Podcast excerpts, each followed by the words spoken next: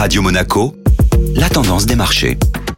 Radio Monaco, la tendance des marchés avec Société Générale Private Banking. Aurélie Lombardo, bonjour. Bonjour Benjamin. Comment se porte le marché américain? Il hésite un peu en ce début de semaine en raison des tensions politiques. La Chambre des représentants a adopté lundi une résolution en vue de destituer Donald Trump. Il est désormais le premier président des États-Unis à faire face à une deuxième procédure de destitution avant la fin de son mandat. Et il semble d'ailleurs avoir réussi un coup de force face aux Chinois avant son départ. En effet, il y a deux mois, un décret présidentiel américain a été publié en vue d'interdire les transactions sur des entreprises chinoises L'administration Trump les accuse d'utiliser le marché américain pour financer le développement des activités militaires de la Chine, et cela constituerait une menace pour les États-Unis. Après plusieurs revirements, les trois géants des télécoms, China Mobile, China Telecom et China Unicom, ont finalement été radiés du marché américain ce lundi. Comme évoqué la semaine dernière, d'autres sociétés chinoises cotent à Wall Street. La question de leur suspension du marché américain est toujours d'actualité. La tendance des marchés était signée Aurélie Lombardo. Merci.